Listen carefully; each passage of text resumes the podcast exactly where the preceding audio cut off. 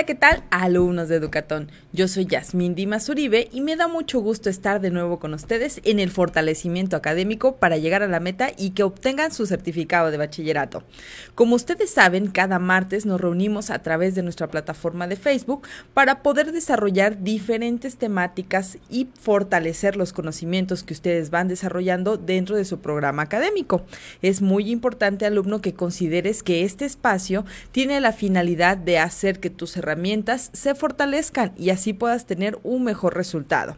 Las semanas anteriores no pude estar con ustedes, pero me estuvo apoyando el profesor Salvador Gómez, a quien le doy un agradecimiento por su valioso apoyo en continuar los temas de la investigación científica, que es el tema que hemos estado revisando a lo largo de las últimas semanas y mismo tema que estaremos concluyendo el día de hoy. Revisaremos hoy algunos elementos centrales de la parte del análisis de datos que viene al final de un proceso de investigación. También resolveremos algunas preguntas sobre este tema que estuvimos viendo a lo largo de las últimas 3, 4 semanas para que podamos cerrar con esta temática y así avancemos a otros temas para fortalecer. Antes de iniciar, eh, me gustaría que nos vayan compartiendo de dónde vienen, de qué grupos se conectan y pues obviamente vayamos trabajando con la dinámica que tendremos el día de hoy. Veo que ya está un buen número conectado, veo muchos alumnos por ahí de Atoyac, de Sonora, de Hermosillo, de San Pedro. De los alumnos de los grupos EduG, también veo alumnos de Empalme, veo alumnos de varios, bastantes de Atoyac, de Papanoa, Guerrero, muy bien, bienvenidos a todos ustedes. Eh, recuerden que es importante darle like a la transmisión y compartirla para que podamos llegar a más personas que quieran terminar su bachillerato.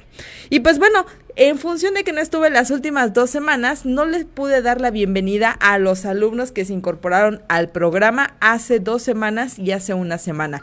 Bienvenidos a todos los alumnos de Atlatlaucan que iniciaron este fin de semana, tuvieron clase de bienvenida ahí de la mano de la profesora eh, Mariela en la zona oriente de nuestro estado en Morelos.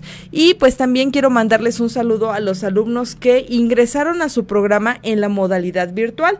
Tuvimos hace dos semanas una apertura con alumnos de Sonora y con alumnos también de EDUG de todos, eh, bueno, de varios estados de la República. Bienvenidos, espero que su modalidad virtual está siendo grata para ustedes y que vayan avanzando con los diferentes contenidos que tenemos dentro del programa. También un saludo a los alumnos de Xochitepec que iniciaron hace dos semanas su programa académico. Espero que ya estén muy, muy involucrados en su dinámica de estudio allá con la profesora Celina.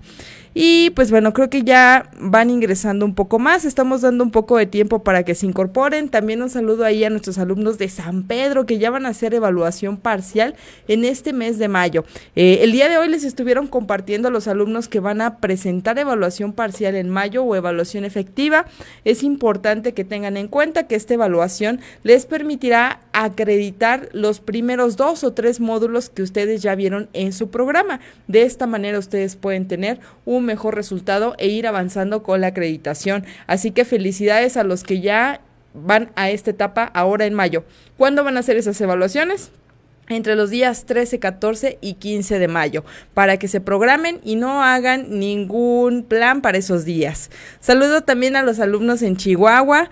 me imagino que eh, Cefe es un alumno de la modalidad virtual, también hasta Veracruz, como Ariana. Eh, vamos a ver por ahí varios alumnos de eh, Atoyac, de San Pedro. Y pues bueno, veo que ya se van conectando cada vez más de ustedes.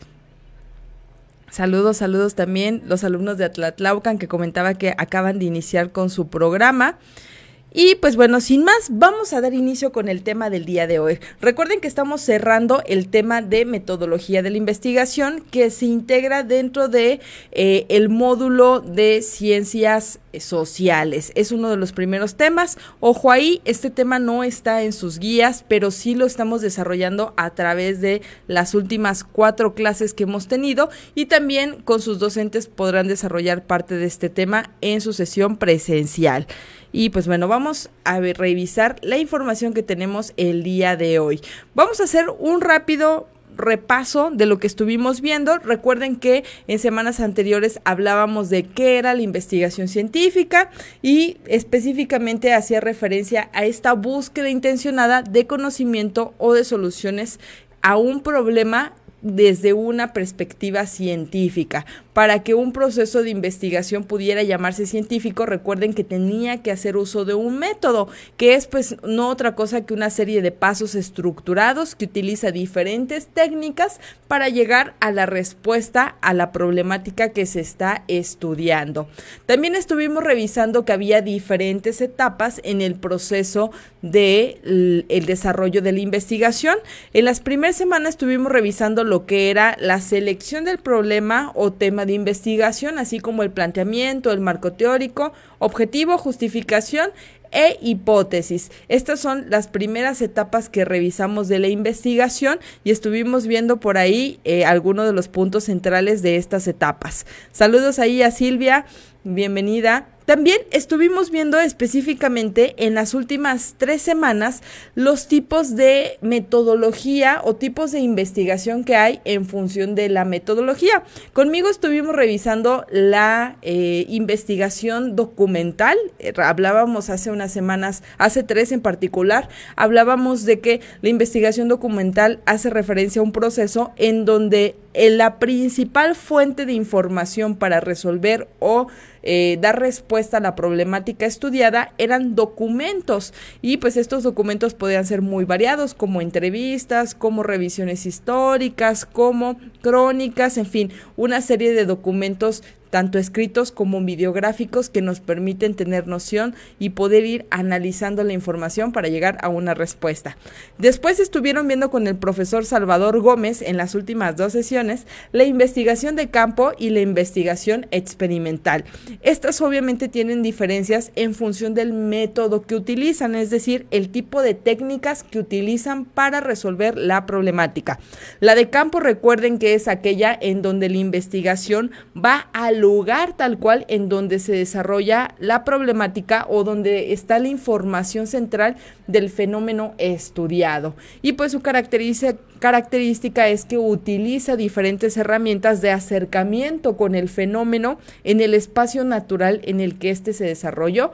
Y pues bueno, hay diferentes procesos para hacer la investigación de campo. Y por otro lado, la investigación experimental.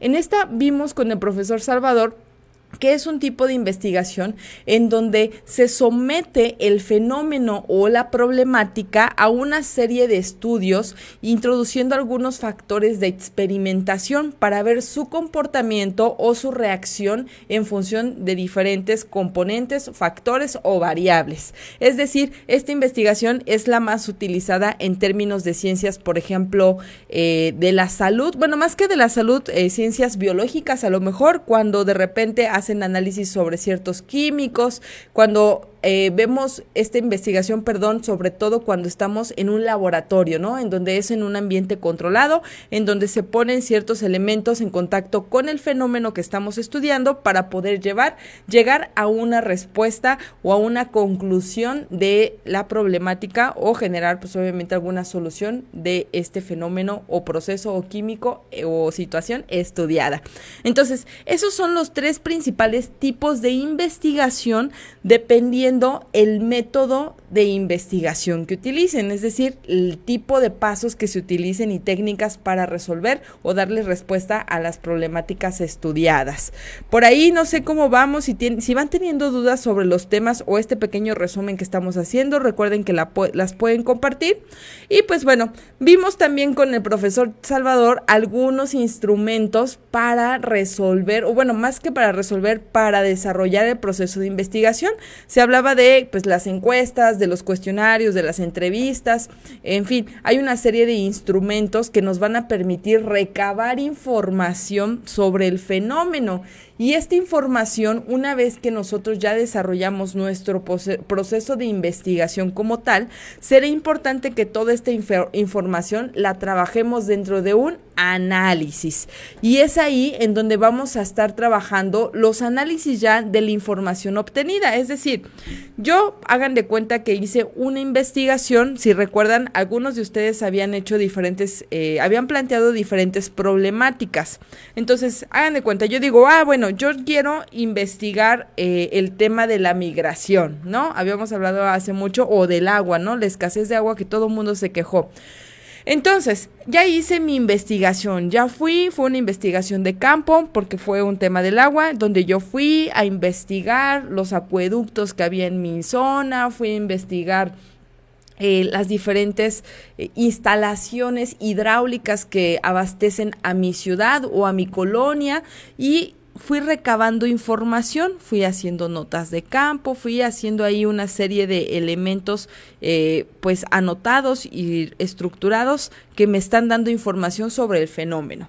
Ahora cuando yo ya terminé de hacer la recabación de la información que necesito para darle respuesta a mi investigación, llega el momento de analizar esos datos. Y los análisis de datos pueden ser de dos tipos. Hay un análisis que es cualitativo y otro que es cuantitativo.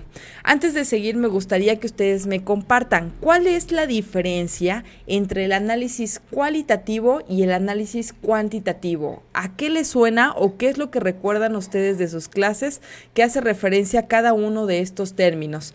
Mientras vamos viendo sus respuestas, yo voy a adelantar un poquito las, las diapositivas para llegar al punto del día de hoy. Recuerden la pregunta que acabamos de hacer es ¿qué tipo o qué diferencia hay entre el análisis cualitativo y el análisis cuantitativo? Cuéntenme ustedes, ¿qué es lo que se acuerdan de esto?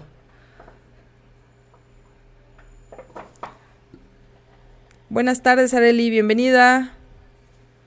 Areli, tú ya pasaste tu examen, cuéntanos mientras los demás nos van respondiendo cuál es la diferencia entre un análisis cualitativo y un análisis cuantitativo.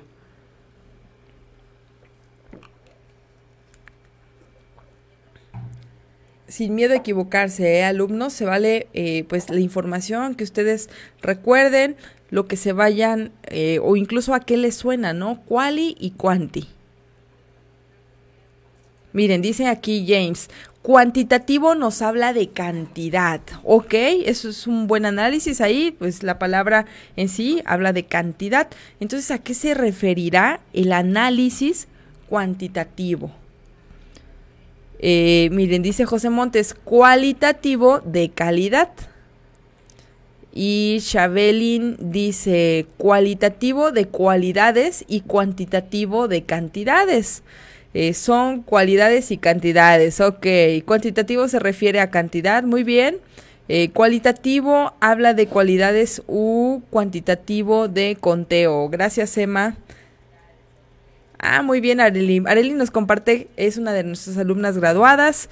Eh, ya nada más está esperando el certificado y ya va a entrar a la uni en ciencias de la educación. Muy bien, Areli, cuando ya termines tu universidad y quieras eh, impartir clases, contáctame y yo con todo gusto te daré la oportunidad de que inicies dando clases también dentro de nuestros programas, porque eres una alumna que de aquí empezó su desarrollo educativo. Así que espero con ansias ese momento. Bien, Lupe nos dice ahí cualidades y cantidades. Beatriz, Beatriz Vega, saludos. El cualitativo es el califica el problema y las cantidades. Lucita dice cualidad es igual a virtudes, cuantitativo a calidad. Calidad y cantidad, Ariana. Análisis cualitativo a la cantidad o a cuánto o de cantidad. Ok, creo que ya la gran mayoría está enfocándose en que la diferencia es entre que uno habla de cualidades y otro habla de cantidades.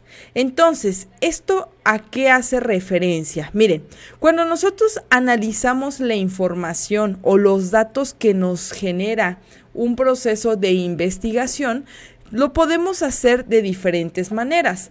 Cuando hablamos del cualitativo, hablaremos de que analizaremos la información a un nivel de clasificación de los datos. Vamos a ver qué características se repiten en los datos, vamos a analizar qué tipo de información nos está arrojando. Es decir, como su nombre lo dice, vamos a estudiar las cualidades que tiene esa información que nos está proporcionando el estudio. En cambio, cuando hablamos de cuantitativo, estaremos hablando de que el análisis se va a centrar sobre todo en identificar los elementos en función de un número de, eh, digamos, de aparición, de una aproximación y de un dato un poco exacto en términos numéricos. Es decir, si nosotros hablamos del análisis cuantitativo, hablaremos de que de la información que recuperamos vamos a hacer diferentes análisis, por ejemplo, estadísticos. Es decir, si yo tengo dentro de mi estudio que eh, identifiqué que, pues bueno, la migración se da eh, en 50 mujeres de un total, perdón, de un total de 120 personas, el 50%, perdón, 50 son mujeres y 70 son hombres. Entonces, mi análisis cuantitativo tendría que hacer una, una descripción de este proceso, es decir, voy a identificar si ese es mi total de población, podría analizar que la eh, migración es más regular o más frecuente en hombres, ya que más del 50% son hombres, a diferencia de eh, las mujeres, ¿no? Es decir, hay más hombres, hay una mayor prevalencia de hombres que migran que de mujeres. ¿Por qué? Porque son 50 contra 70. Entonces yo ahí ya hice un análisis cuantitativo en función de las cantidades. También yo puedo hacer análisis cuantitativos referencia al gen a la edad, por ejemplo, ¿no? Ah, pues el 50% de la población tiene entre 20 y 25 años, mientras que el 30 tiene de 30 años a 50 años y el 20% tiene de 70 a 80. ¿Qué quiere decir? Que la población que más migra son los jóvenes de entre 20 y 25 años. Ahí yo ya estoy haciendo un análisis cuantitativo, estoy detectando factores numéricos que me dan señal de una prevalencia del fenómeno y esto nos va a permitir acercarnos a diferentes procesos que ya a un nivel más complejo de investigación y de análisis nos permitirán determinar ciertas tendencias del fenómeno, es decir, qué cosa se repite, qué cosa es más regular y en función de eso vamos determinando hacia dónde puede ir direccionándose la respuesta a mi problema. Eso es lo que se hace cuando eh, si se hacen investigaciones, por ejemplo, con el tema químico, ¿no? En el tema de las vacunas, que es como una de las investigaciones más conocidas, eh, pues, por todos, ¿no? ¿Qué es lo que hacen? Pues implementan la integración de diferentes elementos químicos, a lo mejor los mezclan, por, por decirlo de manera muy burda, ¿no? Los mezclan y entonces van viendo patrones eh, de prevalencia de las reacciones de los fenómenos. Entonces se dan cuenta que cuando le ponen 50 miligramos de eh, serotonina, pues eh, el virus que están atacando, pues en lugar de disminuirse, se replica más rápido y entonces hacen una anotación numérica.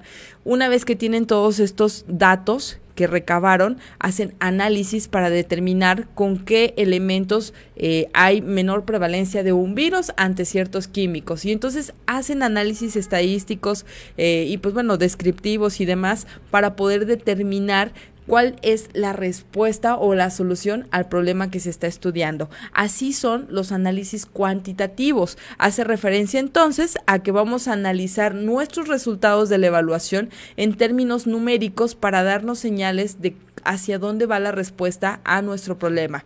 ¿Qué es lo que va a hacer la, la, diferencia con el cualitativo? Que este, más que darnos un indicador numérico, nos va a dar un indicador de las características que hemos detectado que prevalecen o que se encuentran de nuestro fenómeno para poder describirlo o explicarlo no es que una, eh, un tipo de análisis tenga mayor o menor valor que el otro, los dos tienen el mismo valor. ¿De qué depende? Pues obviamente del tipo de investigación que estoy haciendo.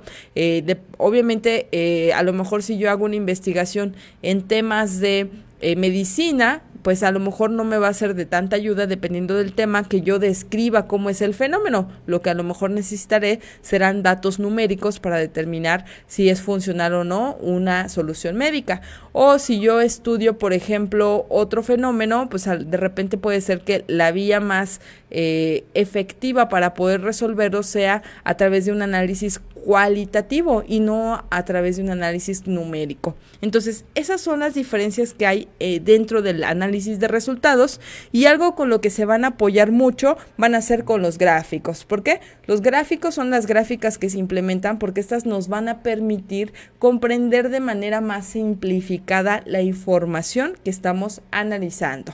¿Ok? No sé si hasta aquí alumnos de Educatón tengan alguna duda sobre el análisis de datos. ¿Qué es lo que opinan ustedes? ¿A ustedes cuál les parece mejor o peor o qué es lo que opinan específicamente del tipo de análisis que se puede hacer cuando ya tenemos los datos de nuestra investigación? Saludo ahí a los alumnos que se van conectando un poquito tarde. Eh, seguramente se les durmió todavía el gallo porque acabamos de tener cambio de horario, estamos en el horario de verano, el reloj se adelantó una hora y pues bueno, el día se nos está pasando ahorita volando. Eh, se nos hace difícil a la gran mayoría, estoy seguro, segura, levantarnos temprano porque pues estamos, digamos que se nos robó hasta cierto punto una hora, pero no se preocupen, es un proceso de habituación que nos tomará no más allá de dos o tres semanas para ya regularizar nuestro ciclo de sueño. Ah, saludos ahí a nuestros alumnos de Cajeme, que hoy sí los hicimos venir temprano porque ahorita ya estamos a dos horas de diferencia eh, con el horario de Sonora. Bienvenida, Janet. Qué bueno que pudiste conectarte. Muy bien, entonces, eh, pues bueno, no están comentando nada ustedes, hoy los veo muy callados, yo creo que es porque no estamos a lo mejor conectados de que no estuve las últimas dos semanas, pero no se preocupen, retomaremos el ritmo de nuestras participaciones, se los aseguro. Y pues bueno, por último, cuando ya tenemos toda nuestra investigación desarrollada, vamos a hablar del el reporte o el informe final, porque si ya investigamos, pues es importante tener pues, toda la información que recuperamos e integrarla para poder hacer entrega de esta. Eh, pues si no, pues de qué sirvió investigar si no tenemos un reporte sobre el proceso. Ok, un ejemplo, dice Silvia, un ejemplo de cómo son los análisis cualitativos. Por ejemplo, si yo estoy estudiando eh, un fenómeno social, ¿no? el, análisis cualitativo no es exclusivo de las ciencias sociales, pero sí se utiliza mucho por el tipo de fenómenos que estudian. Entonces, un ejemplo sería cuando hacemos eh, este estudio sobre, digamos, las características eh, pues ah, vamos a ver, los factores que impactan al desarrollo de eh, o bueno, a la propensión a la drogadicción, ¿no? O sea, por poner un, un, un, tema así como muy rimbombante o muy altisonante en términos sociales, ¿no? Entonces, ¿Qué tipo de información recuperamos? Pues puede ser que nuestra investigación haya sido sobre estas características o factores que prevalecen para que tú tengas mayor dependencia a las drogas y entonces haces diferentes eh, eh, entrevistas, recabas información sobre personas que estén en situación de drogadicción y en función de eso vas a tener una serie de datos que te han proporcionado ellos. ¿Qué vas a hacer con estos datos? Generalmente se categorizan, es decir, se determinan cuáles son los temas o, eh, sí, los fenómenos que más prevalecen en las respuestas que te van dando quienes están eh, dándote las entrevistas. Por ejemplo, no, pues es que todos mencionaron que eh, tuvieron una situación de pobreza durante la infancia. ¿No? Entonces había una vida muy carente. Entonces hacemos una categoría que se llame condiciones económicas eh, pues complicadas durante la infancia. Y entonces vamos poniendo ahí todo lo que prevalece de esas condiciones. Otros dijeron, no, pues es que eh, un factor que siempre se menciona dentro de las entrevistas fue a lo mejor la falta de comunicación con sus padres, ¿no? Y ya vamos poniendo ahí la información. Otra eh, información que sucedió fue eh, mala alimentación, ¿no? O sea, coincidió que varias personas tenían mala alimentación. Y ya, de esta manera vas haciendo diferentes categorías que te van a permitir analizar cualitativamente eh, la información que te están proporcionando. tú ahí se utilizan diferentes estrategias que son un poquito complejas, no, no son imposibles, pero hay que estudiarlas para poder analizar la información a un nivel cualitativo y entonces vas determinando las características de las condiciones que pudieran impactar en la prevalencia eh, de cierto fenómeno, en este caso podríamos decir de la drogadicción. No estoy diciendo que esas condiciones te lleven a la drogadicción, es un ejemplo nada más de lo que podríamos a lo mejor encontrar. Entonces, el análisis cualitativo es lo que nos va a ir dando, ¿no? Información de las características, cualidades, que prevalecen dentro del fenómeno y que nos puedan dar, dar respuesta de por qué ese fenómeno se genera o de cómo podemos solucionar ese fenómeno. Ese sería un ejemplo de análisis cualitativo. Espero que haya resuelto tu pregunta por ahí, Silvia. Y pues bueno, vamos entonces a la última parte del proceso de investigación que tiene que ver con el informe final. En el informe final vamos a tener diferentes herramientas.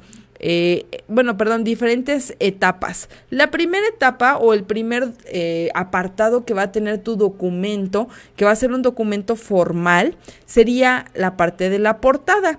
Eh, ¿Ustedes qué se imaginan que va en una portada de una investigación científica, no? Una investigación a nivel científico. ¿Qué se imaginan ustedes que sea necesario colocarle? ¿Un educalión o unos dibujitos o qué es lo que ustedes se imaginan? Miren, Sarita nos dice un ejemplo del cuantitativo es el del INEGI, que el del INEGI, exacto, el INEGI reporta datos a nivel cuantitativo, reporta datos y en función de eso se pueden hacer muchos análisis e incluso se pueden hacer análisis cualitativos, ¿eh? eh si recuperamos ahí diferente información podemos analizar las cualidades. Ok, Beatriz dice, el título, claro, dentro de una portada de un proceso de investigación tiene que llevar un título y el título tendría que ser el nombre de tu investigación.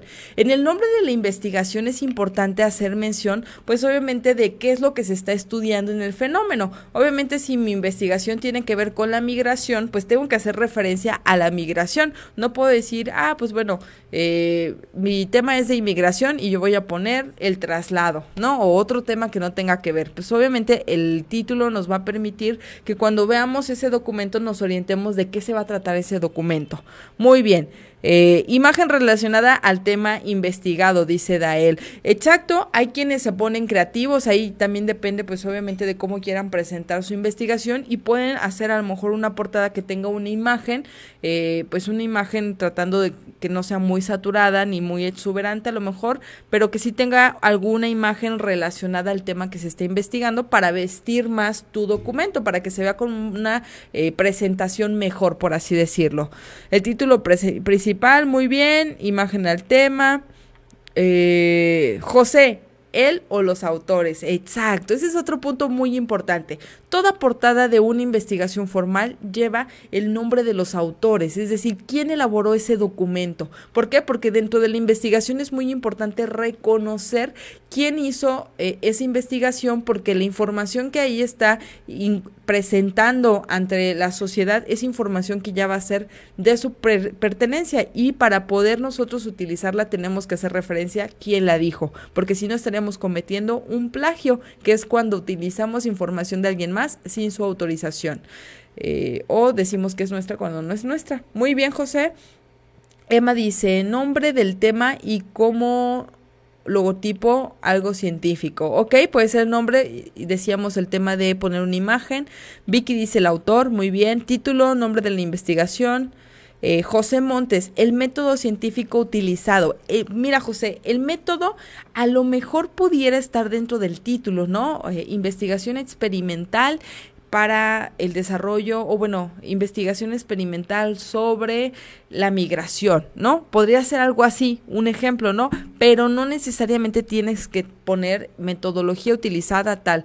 Eso más bien lo estaremos viendo en otro apartado de nuestra investigación, pero eh, lo podemos incluir dentro del título un poco. Imagen cualitativa referente al tema cualitativa, ¿ok? Ok, Joel, eh, pues bueno, la imagen referente al tema podría ser. Y bien, un punto más que se les está pasando por ahí sería el de la fecha. Obviamente es importante saber cuándo se hizo esta investigación, porque pues hay investigaciones que de repente pierden pues su vigencia, por así decir, porque los datos ya no son actualizados. Imagínense que ahorita yo les estuviera hablando sobre las redes sociales y les explicara a través de un libro que se escribió en el año 1998. ¿Creen que esa información que yo les presente es información que les será de utilidad para entender las redes sociales hoy en día? ¿Ustedes qué creen? ¿Que sí o que no? Cuéntenme. Exacto, Dael. Justo el punto que acabo de dar.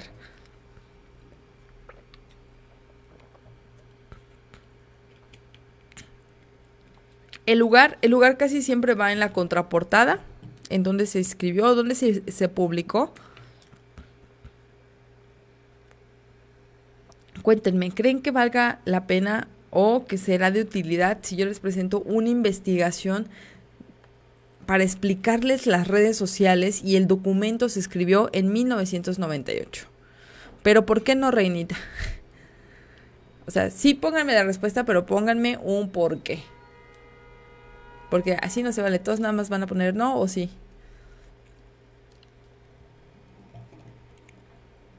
Esperamos a su respuesta, queridos alumnos.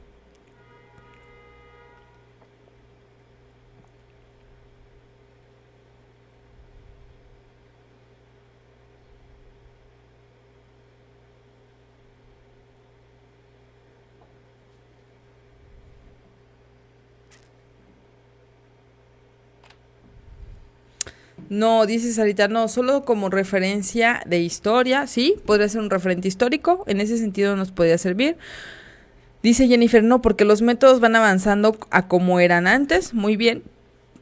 Buena respuesta. No contaría con datos actualizados debido al avance tan rápido que ha tenido la tecnología. Muy bien, James. Lulu nos dice, no, tienen que ser recientes los hechos. Hechos va con H, Lulu. Eh, Patricia, no, porque la Ah, perdón, ese ya lo leímos. Hugo dice, no, porque ya está desfasado, no está actualizado. Reinita, porque el tiempo es muy diferente a lo que se utilizaba como computadoras, no había. Ok, Sarita dice como un antecedente, ¿no? Serviría como un antecedente, sí, para ver cómo han cambiado en diferentes actualizaciones y mejor función ante las personas que las utilizamos. Ok, fíjense, eh, la investigación, que yo retomo un, un documento de 1998 para explicarles el funcionamiento actual de las tecnologías o de las redes sociales más bien, eh, me serviría, como bien comentan algunos, pues obviamente para saber qué es lo que en algún momento hubo, pero no me serviría en temas eh, de decirles, miren, así son las redes sociales, como se dijo en 1998, porque obviamente las redes sociales han cambiado mucho y en la actualidad todavía más eh, a partir de la pandemia. Entonces es importante reconocer las fechas de cuándo se hizo tal documento de investigación para darnos una idea de en qué sentido nos va a ayudar o nos puede eh, aportar ese documento a nuestro proceso de investigación. No es que no nos sirva su información, es que a lo mejor nos va a servir, pero para algo en específico. ¿Qué tal que lo que yo quiero es hablarles de la historia de las redes sociales? Entonces a lo mejor sí me va a servir, pero si yo lo que quiero es explicarles cómo se utiliza el Facebook para estudiar en el 2022, pues seguramente no me va a ayudar tanto ese documento. Así que es muy importante que dentro de nuestra portada venga la fecha de cuándo se hizo ese documento. Son básicamente tres datos centrales los que se tienen que incluir en la portada. El nombre de la investigación, los autores y la fecha en la que se realizó. Y pues obviamente la vamos a vestir como consideremos necesario. Puede ser con imágenes, puede ser con una portada que nos hayan diseñado, con colores, con el logo de la, institución que me ayudó o que me apoyó para desarrollar la investigación. Eh, o sea, al final del día la portada tiene que ayudar a que el lector que agarre ese documento de entrada pueda identificar de quién es ese documento, cuándo se hizo y cuál es el tema del que trata, ¿no? O sea, de manera muy, muy sencilla y muy puntual. Muy bien, gracias a los que participaron también, Marcelita, porque el tiempo ya no es el mismo. Y Jeremy también nos dice el tiempo va cambiando y se va actualizando. Muy bien.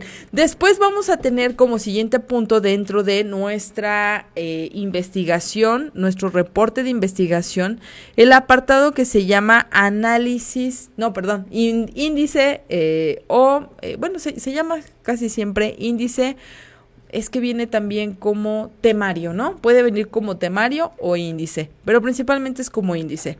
Entonces, el índice, cuéntenme ustedes a qué hace referencia. El primero que conteste lo vamos a leer, si lo tiene bien, y ya avanzamos con el siguiente punto, porque el índice es algo muy sencillo eh, que suelen tener casi todos los documentos. Dice Lulu, sí, al ver la imagen se da cuenta de lo que habla. En la portada, muy bien. Beatriz, rápida, Beatriz como que escribió así bien rápido, que nadie me gane. Muy bien, Beatriz dice, en el índice van los temas y cómo se desarrolla cada investigación, paso a paso, numeración de páginas. Ok, Ceci, es el contenido de la investigación. Ándele, ¿era índice o contenido? Esa era la otra palabra que estaba buscando, los temas a tratar. Fíjense, el índice es, eh, pues justamente, ¿no? La señalización, ¿no? De todos los temas o todos los apartados que tiene mi investigación. Y la clave del índice es que tiene que tener el número de página de página en la que se encuentra cada tema. O sea, la clave del índice es que cuando tú ya viste de qué se trata el tema, después vas al índice y puedes decir, ah, yo no necesito leer la historia, yo necesito saber nada más los resultados. Y están en la página número 253. Y así yo ya me voy a la página 253. Eh, o yo necesito saber el planteamiento del problema y ese está en la página número 3. O yo necesito saber el desarrollo de la investigación, qué metodología utilizó, me voy a la página 67. O yo quiero saber el marco teórico, me voy a la página 45. Entonces, el índice es pues básicamente el señalar todos los apartados que trae mi documento y en qué página se encuentra, ¿ok? Eh, sirve para orientarnos en la navegación de nuestro documento. Ubica un título seguido de un número y página. Muy bien, número de página. Muy bien por ahí. Eh, la guía de los temas por número de página. Todos le corrieron a apuntar eh, que era un índice, tema o lista de materias, número de páginas. Es la página en específico. Súper bien. Gracias a los que están dándole like a la transmisión. Recuerden compartirla para que más personas terminen la prepa con Educatón. Muy bien, después del índice, ya que vimos que es un apartado muy sencillo, vamos al apartado que se llama introducción. Cuéntenme ustedes, ¿qué recuerdan que es la introducción? Eh, esta, esta introducción la traen todos los documentos, no necesariamente solo las investigaciones, casi siempre los documentos formales traen una introducción y en ella pues vamos a ver que se habla de temas particulares. ¿Qué se acuerdan ustedes que tiene la introducción?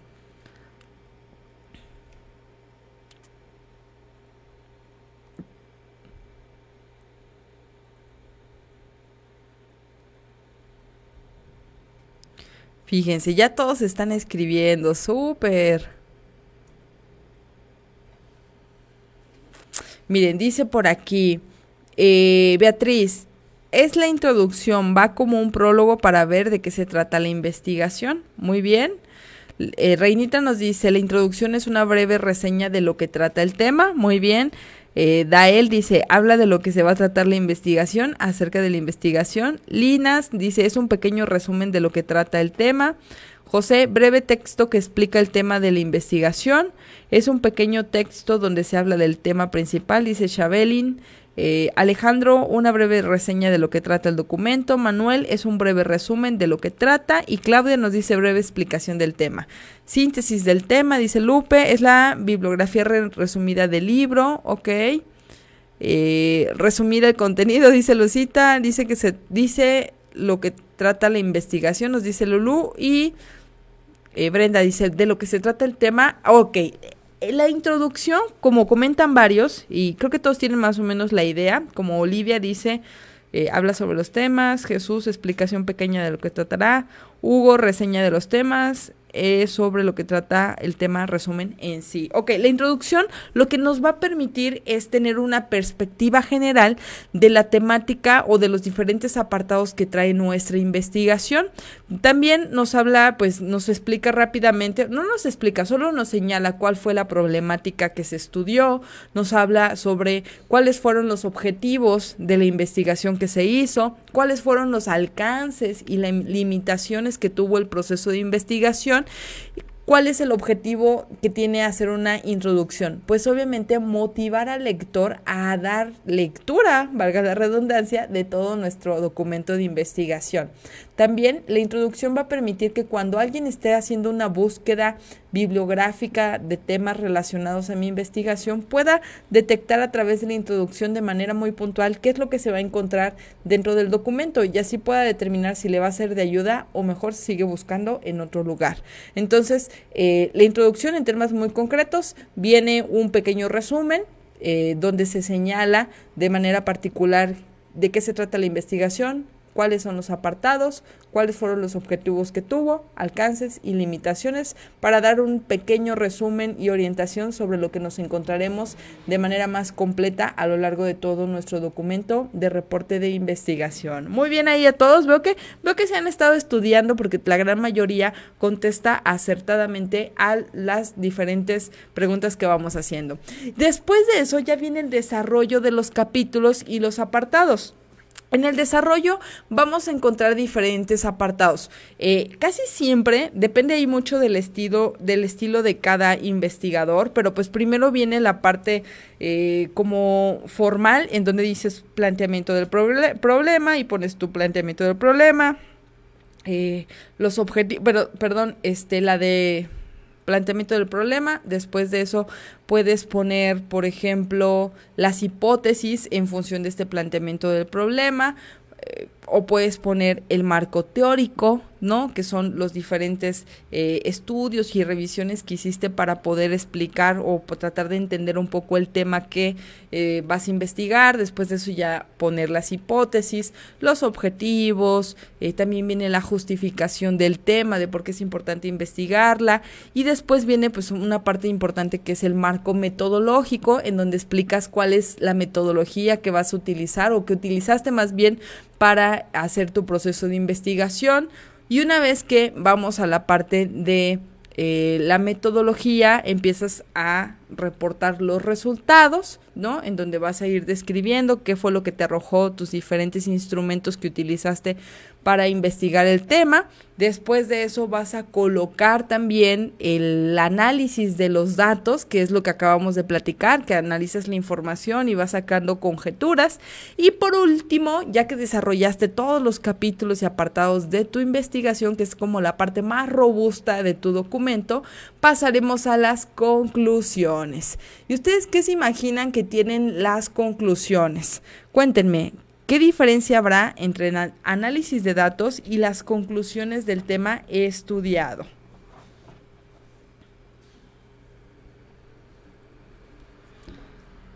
Recopilación del tema. Muy bien, Xochitl. Ya casi estamos por terminar, queridos alumnos. Recuerden Vamos a ver, en conclusiones, ¿qué se imaginan que es lo que vamos a revisar? La conclusión es el resultado aprendido que se obtuvo de la investigación. Muy bien, Saret, exacto. Eh, la conclusión sería, en temas, en términos muy específicos, eh, pues cuando ya tú tienes tus resultados y ya los analizaste, pues tienes que llegar a un punto, tienes que decir, lo que yo encontré entonces después de estos resultados y este análisis es que la migración es un fenómeno que afecta principalmente a hombres, eh, que tienen un factor cultural y que su mayor indicador es que se genera a partir de las situaciones económicas austeras de sus comunidades, por dar un ejemplo, ¿no? El resultado, la comprobación. A ver, vamos a ver. Eh, se presenta como un pro... Reinita, es el punto de vista del autor sobre el tema, ¿ok? Aquí más que un punto de vista, Reinita, sería eh, una información sustentada. Eso es la diferencia entre hacer un ensayo, por ejemplo, en donde a lo mejor sí vas a dar tu punto de vista y hacer un proceso de investigación. Porque el proceso de investigación va a señalar de manera, eh, pues, digamos, científica, a través de los análisis de la información que has recuperado, te va a dar indicadores de por qué llegas a esa conclusión. No es un punto de vista, más que un punto de vista es una conclusión, un, digamos, un resultado ya analizado de la información que encontraste sobre el fenómeno, ¿no? Eso sería una conclusión. Eh, conclusión es definir de nuestras propias palabras de lo que se investigó. Eh, sí, pero con base a los análisis que hiciste.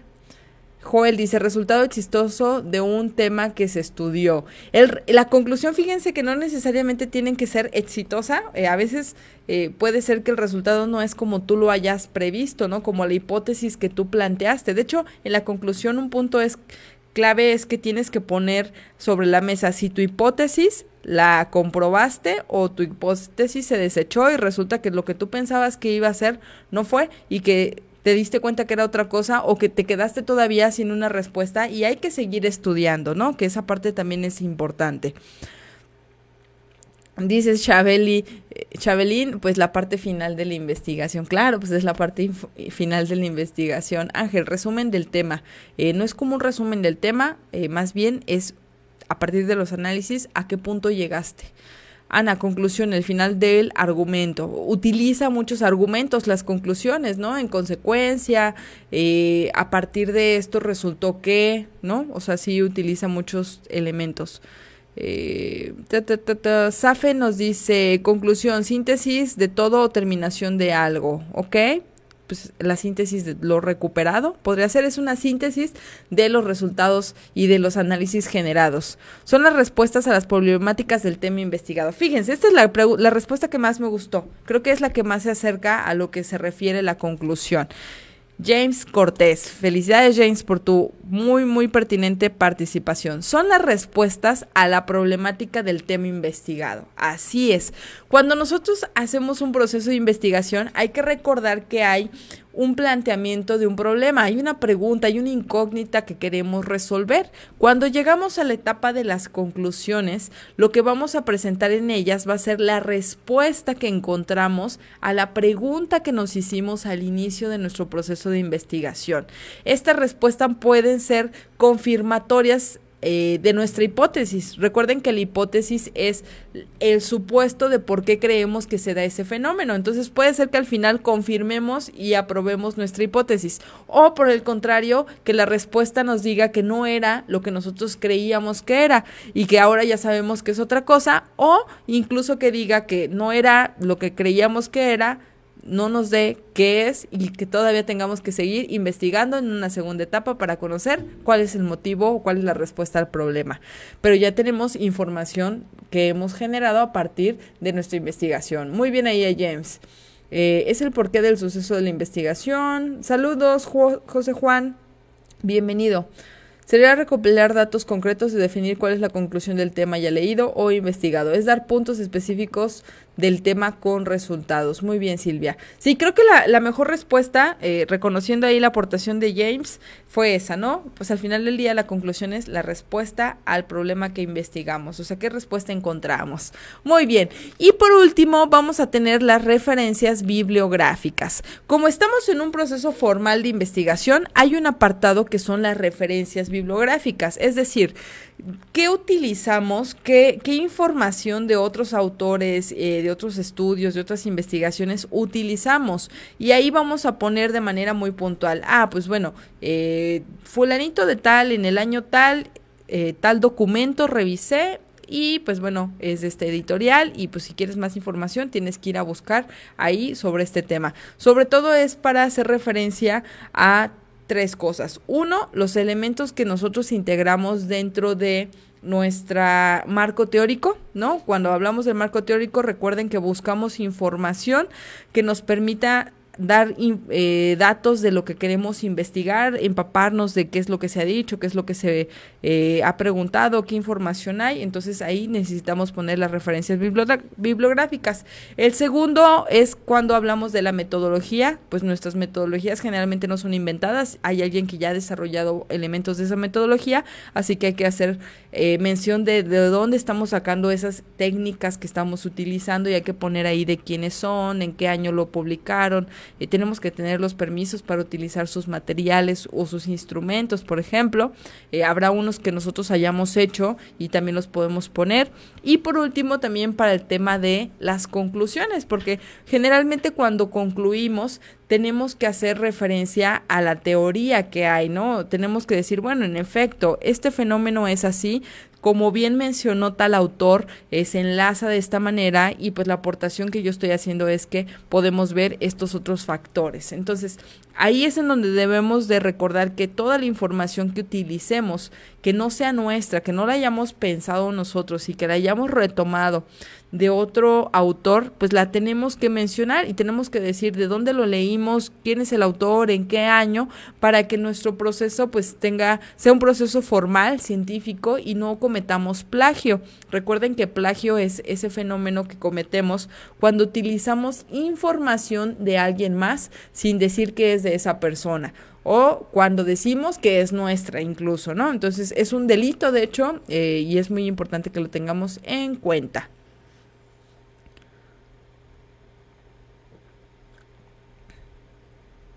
Fíjense, Sarita dice, ¿de dónde es la fuente que ocupamos para la investigación? Siempre dando lugar al autor. Exacto, Sarita, muy bien. Eh, Dael dice, son fuentes que te ayudaron a conformar la investigación. Muy bien. Luis, poner las fuentes de dónde sacaron los datos del tema hablado. Muy bien, Luis. Y Linas dice, una bibliografía sería un conjunto de datos que sirve para identificar y descubrir un documento, ¿no? O más bien, ¿de qué documento estamos hablando? Hugo, citar las fuentes consultadas para el desarrollo de la investigación. Muy bien, tienen el dato perfecto de que es una eh, apartado de referencias bibliográficas. También se conoce como bibliografía. Y por último, los anexos. En los anexos, pues vamos a poner toda aquella información que necesiten eh, para poder interpretar a lo mejor algunos apartados de nuestra investigación, como son fotografías, como pueden ser las, eh, las entrevistas que realizamos. depende, pues obviamente de lo que hayamos utilizado, podemos incluir en anexos algunos elementos, siempre y cuando tengamos la autorización de quien dio esa información para publicarlos, que también es otra parte importante dentro de los procesos de investigación. Y pues bueno, alumnos, este es el tema eh, en términos generales sobre el proceso de investigación. Eh, la siguiente semana todavía vamos a revisar porque el día de hoy ya no nos dio tiempo ver las preguntas que preparé para ustedes sobre este tema que estuvimos viendo. Entonces, la siguiente semana la dinámica será de puras preguntas sobre el tema de la metodología de investigación para que se traigan sus apuntes y vayamos contestando las preguntas. Yo creo que vamos a resolver como unas 10 o 15 para que podamos cerrar este tema y ahora sí nos vayamos con una siguiente temática de alguno de los otros módulos que también están ahí, que son todos muy importantes. Recuerden alumnos que pueden ir a nuestras redes sociales a compartir la información que estamos publicando. Tenemos Facebook, YouTube, Educatón en ambos y también tenemos Spotify, nos encuentran como Educatón o podcast de Educatón y claro, también tenemos Instagram. También quiero felicitar a todos los alumnos que se graduaron en Atoyac de Álvarez hace 15 días, a todos los que se graduaron este viernes aquí en Cuernavaca, Morelos. algunos de ustedes también los están contactando para entregarles su documento y los que están en espera no se desesperen, seguimos haciendo seguimiento para que ya pronto puedan tener su documento. A los alumnos que están en espera de su proceso de evaluación hay que seguir estudiando, fortaleciendo para llegar a la meta y tener un buen resultado. Yo soy Yasmin Dimas Uribe, me dio mucho gusto estar de nuevo con ustedes. Recuerden que en Educatol hoy se estudia y mañana también. Nos vemos en la siguiente.